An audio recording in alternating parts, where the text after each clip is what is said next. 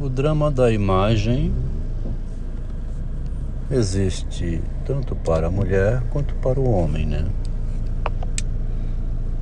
A pessoa é pega roubando.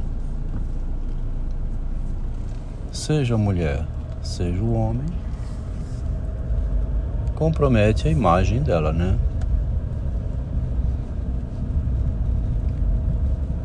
Um estudo da imagem repercussão sobre a pessoa, de volta sobre ela, né?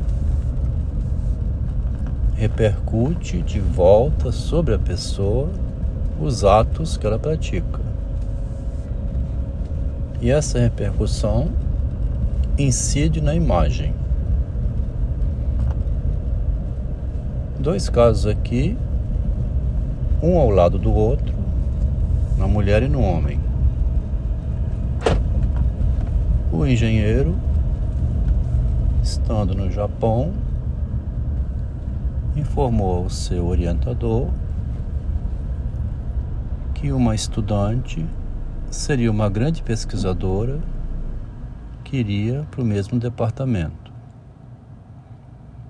O orientador, vendo no estudante um bom estudante, um bom aluno, autorizou imediatamente que ele convidasse essa outra pessoa que viria do Rio de Janeiro para Tóquio. Ele não sabia que era a esposa do mestrando. Vê que interessante. Como era uma feminista muito envolvente, e o rapaz estava sozinho no Japão. Em termos de equidade, né? Ela que tinha se disposto a pedir demissão da Vale do Rio Doce, onde trabalhava como engenheira, porque não queria perder o marido estando sozinho em Tóquio, preferia ficar sem emprego para estar com ele, uma vez que foi ele, tinha sido ele que colocou ele, ela na Vale do Rio Doce. Mas ele dando um passo a mais, querendo deixar a esposa em posição tal que ela também tivesse renda, né, de bolsista, agendou de tal maneira que ela fosse como mestranda. Assim ela ganhava uma bolsa de estudo e não ficava, não ficaria na dependência do marido, que estava ganhando bem em Tóquio, ganhava bolsa de estudo, o salário no Brasil, além de diárias também. Poderia sustentar o casal folgadamente. Nesse contexto, quando o professor começou a investigar qual era o relacionamento do estudante com a suposta pesquisadora,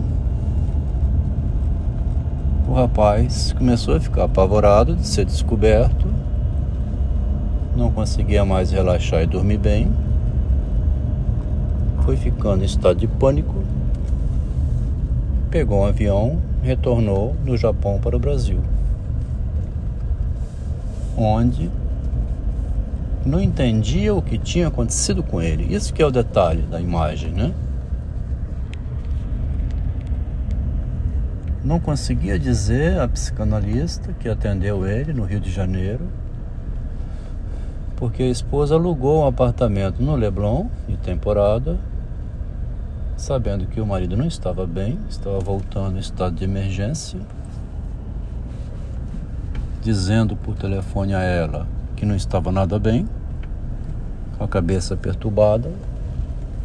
Não sabia se era o fato de ter estado em Tóquio, a língua japonesa, o curso muito difícil, a cobrança do professor.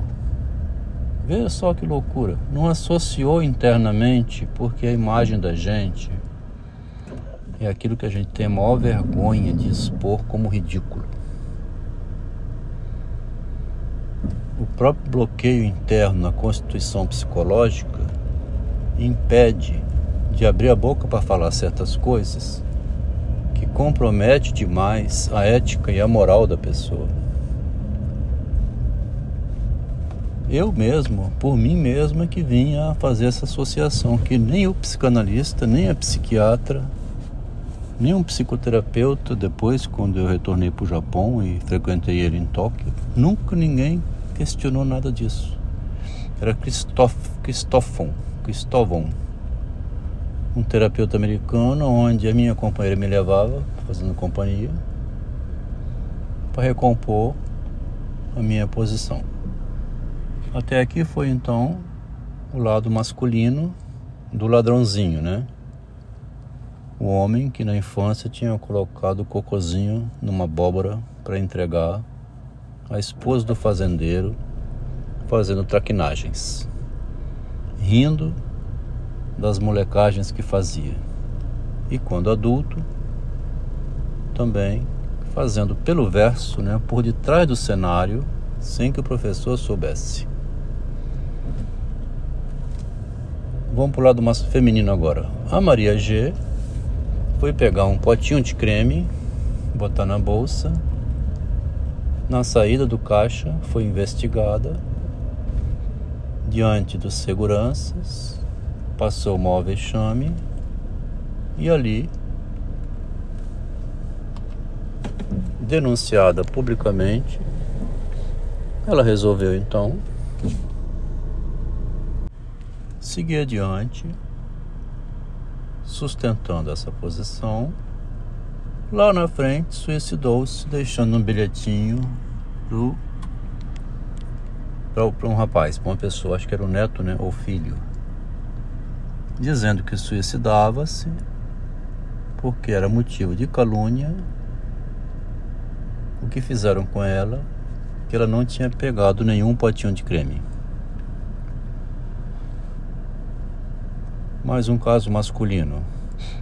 O Marcelo, deixado no apartamento, dispensado do convívio com a esposa, de quem era ajudante, e agora a esposa morando na casa da mãe já por seis meses, pressionando o marido para que ele desocupasse o imóvel, porque ela queria vender e não tinha mínimo interesse em saber para onde ele iria.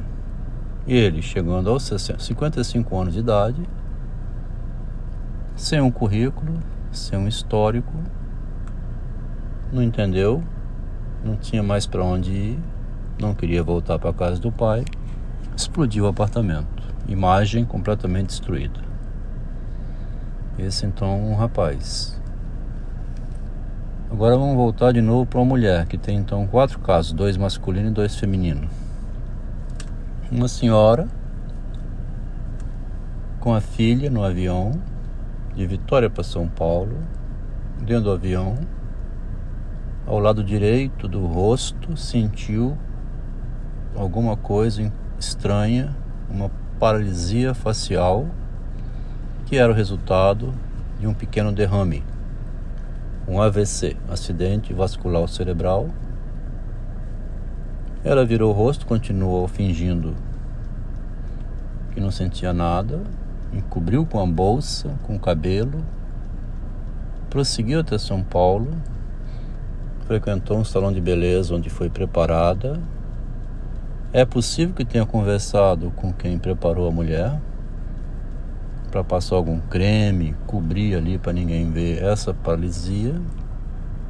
Seguiu adiante porque era um casamento da mãe com a filha que tinha acompanhado e uma outra filha em São Paulo que ia casar-se. No meio da cerimônia dentro da igreja, teve uma vertigem, caiu duro e morreu. Não interrompeu o processo, não avisou ninguém, quis sustentar a imagem do início ao fim. Quatro casos, né? Aqui agora o quinto caso, que é o caso da minha esposa. Devido ao, ao esquema que ela montou junto com estudantes do feminismo, onde pretende propagar uma revolução com a vitória final, a vitória final seria da mulher, como foi, como de fato aconteceu.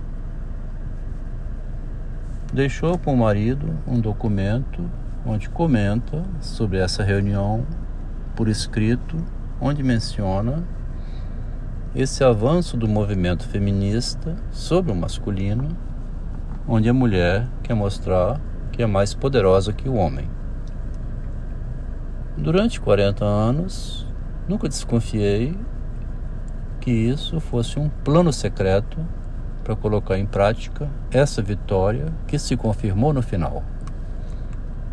A mulher realmente é mais poderosa que o homem ela vai mobilizando o homem para realizar aquilo que ela deseja e no final pode livremente dispensar. Nesse texto aqui, a história já é mais ou menos repetida para quem vem acompanhando, mas nesse texto aqui tem uma novidade que é espalhou através do meu filho, de um irmão meu que não quer nem ouvir falar o nome Adelmo. Se você falar o nome Adelmo, eu corto a conversa. Nada que venha dessa pessoa quero que chegue aos meus ouvidos, ao meu conhecimento. Essa pessoa não existe mais na face da terra. Ficou claro? Não menciono este nome e nem o que ele anda falando de mim. Aqui em Vitória tem um caso parecido com esse, que é o do ex-governador Vitor Boaz, do Partido dos Trabalhadores, é um médico. Ele atende agora como acupunturista, aqui numa sala aqui na cidade. Ele deixou instruída a secretária o seguinte, o seguinte dado para a secretária conversar com quem chega. Porque a curiosidade, né? Como é que um governador, um político importante, hoje está resignado a ser um simples acupunturista de pôr agulha, né? A curiosidade é assim. E ele fala alguma coisa de política? Ele lembra? Eu posso tirar uma foto com ele? Algum paciente pode querer isso com o médico, estando lá dentro. Então ele passou instruções para a secretária dizendo assim: se alguém abrir a boca perguntando sobre PT, política, fotografia comigo, lembrança do meu passado, instrui, porque se lá dentro do consultório abrir a boca, eu vou mandar embora. Instrui antes aqui para nem entrar. Se entrar, não menciona. Quer dizer, a imagem, a lembrança do passado, o sentimento de culpa, o medo, o pavor, pelo que fez, pelo modo como agiu, leva a pessoa a ter uma postura que é não é idêntica a si mesma. A palavra seria inidêntica, né? não idêntica. Perde a identidade, tem uma ruptura, tem um corte completo. Eu, enquanto homem, enquanto ser humano, que aqui estou na face da Terra, nunca vou conseguir compreender como que uma pessoa não assume a responsabilidade sobre a continuidade da sua vida, né? A vida é uma continuidade. Uma pessoa não se transforma em outra. Ela não é o oposto dela. Ela não pode dizer agora que ela não é aquilo que ela fez antes. Negar a responsabilidade pelos seus atos criminosos, pelo seu ato que, pelo ato que praticou. A conversa está vindo para fora, inclusive, não somente como salvação do meu próprio eu, né? Para não enlouquecer e não cometer nenhum crime, mas também porque me interessa transformar isso em pesquisa psicológica, psicanalítica, filosófica e literária. Estou transformando toda essa tragédia humana, que é a imagem da pessoa com relação a si própria, em livros. Como ela deixou essa mensagem que não quer nem saber do nome do Adelmo, do que ele escreve, do que ele publica, facilita mais ainda para mim, porque eu posso colocar, como estou colocando, em texto, sem que isso prejudique ela mentalmente, judicialmente. Você viu o livro que publicou sobre você? Se alguém perguntar isso a ela, ela vai excluir a pessoa do relacionamento, porque está alertada desde antes. Eu não quero que mencione o nome do meu ex-marido em nenhum momento, em hipótese nenhuma. Se você trouxe um livro dele para eu ler, o que, que você está querendo? Se eu já tinha avisado que não queria ver. Então, criou um mundo separado, né? É como se não existisse uma parte da realidade. Virou as costas para o outro mundo. Então, nesse caso, facilita muito mais publicar essa história da tragédia humana com relação ao que o Machado de Assis tinha mostrado lá no início, né, com três tesouros perdidos.